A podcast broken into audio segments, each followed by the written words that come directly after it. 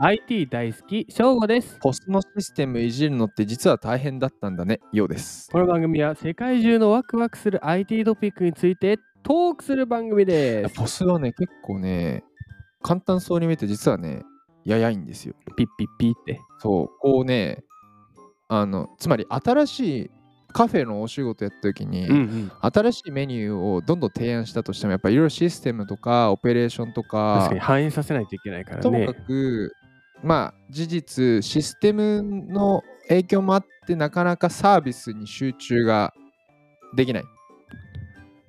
課題です。真面解決してほし い。今日のワクワクポイント。目。店内オーダーとテイクアウトの注文情報を一元管理、会計処理ができます。解決するね。すごい、なんかね、自然に来たね、テンプレートみたいに。あの自然なテンプレートだったね。 そうだね。ううん一好意的だね。そうそうそう。ナチュラルまあうん。うんうん。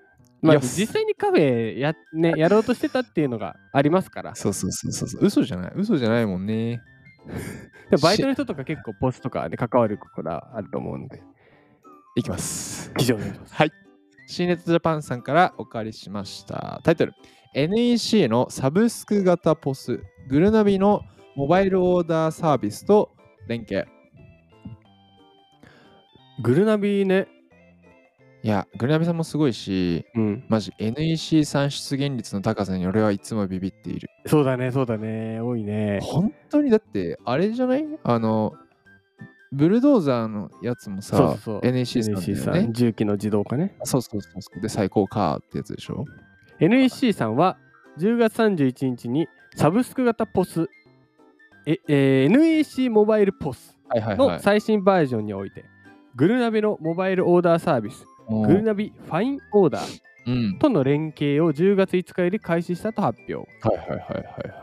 でグルナビファインオーダーはうんキッチンプリンターなどうん既存の機器をそのまま活用できるのが特徴の店内オーダーとテイクアウト注文機能に対応したモバイルオーダーシステムいや、こう、あれだな、いいコラボレーションなんだな。ねえねえねえあーまあ、詳しくはまあこの後話するけど、こうんう、お互いのフォローしてで、かつ、ユーザーが助かるってことでしょうか。そうですねはい。会計のタイミングを注文時と退退店時うん。から選択ができてレストランや居酒屋などの店内飲食に加えてうんファーストフードやうんフードコートなどのキャッシュオン形式の業態にも対応していると。うんうんうんからうんうんまあまあある程度まですあかまねあ現金、まだね、そんなデジタルことはいえど、そうだね。まだまだ。ね、現金は現金でありますから。でまた、量や味付けなどのカスタマイズやトッピング、うん。セットメニューや食べ飲み放題メニューにも対応してて、おすすめメニューの登録や独自のフェアやキキャャンペーン情報などを告知するバナー画像やうんリンクの設定も可能と。これはね、必要なんですよ。なんか集約してますね。そう、これをね、結局、一個いじったらまたこっちもいじるってやんなきゃいけないんですよ。こうだからなかなかリアル店舗のビジネスってさ、IT、IT、DX、DX といえど、いや、意外とね、できてないうんところもありますから意外とねまだ。まだなところはあるんですよ。そうそ飲食店の利用者はアプリをダウンロードすることなく、手持ちのスマートフォンで QR コードを読み取るだけ。出ましたうわー QR QR コード。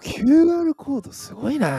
こういう裏の分析とかが超楽なんですよあね。あで、スムーズな注文が可能と。はい。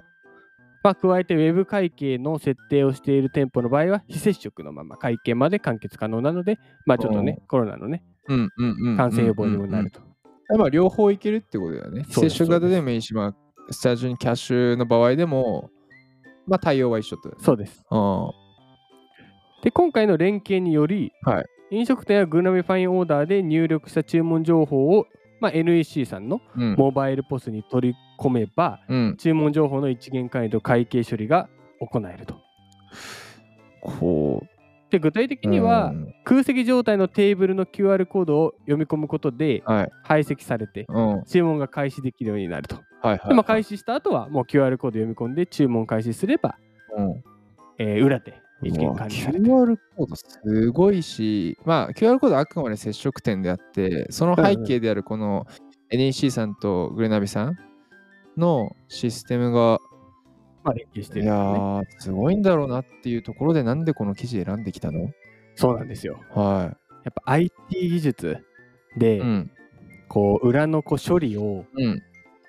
楽にするうん。。っていううのが、まあ店舗でうん今これ起きてるなと思っててうん。ただそこで優しさ優しさではなくうて、ん。なんて言うんだろうねこう気遣いというか今うんあるプリンターとかさ、はいはいはいはあい。のレジプリンターとか、はいはいはい紙をやっぱ今までさ集計して、うん。まあ裏でさ決済どのくらいの売り上げなんだろうとかやってたわけじゃん、うんそれ、を変えないでそのプリンターを使いながら、うん。えーポスモバイルだから QR コードをこう読み込めばそれを使いながらこう分析できるというのこう、はいはいそれをまるっきり入れ替えなくていいっていうのがやっぱ優しいよね。優しいよね。うんきっあとはと、つなぎ込み大変だったろうしね。そうそうそう、そこの連携とかもさ、やっぱ IT 技術がないとできないことなのかなと思ってうん取り上げましたね。これはね、本当にね、もう書いてあることすべてを解決した かった。いや本当なんか IT のいいとこ取りだなっていうさっき翔が言ったように、とはいえやっぱキャッシュもまだまだ使うしそうだねそうだね紙の部分もあるし、まあ、そんななんかね劇的に明日から全部全て IT 化できますってはならないね、おか金もら、かかるしね。そうそうでそうのめんどくさいであと本当このね多分コンセプト通りなんだろうけど、うんまあ、マジサービスに集中できるようになるなうと。んうんそう。やっぱカフェとかその飲食って結構クリエイティブな仕事だと思うんですよ。おお、なんかすごい、はじ始まった。なんかこうさ、やっぱ食ってこう人にとってのはい根幹じゃん。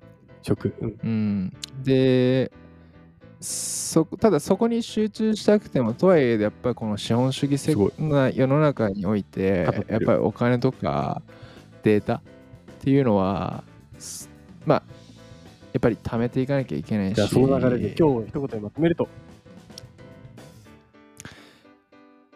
NEC さんとグルナビさんすげえ朝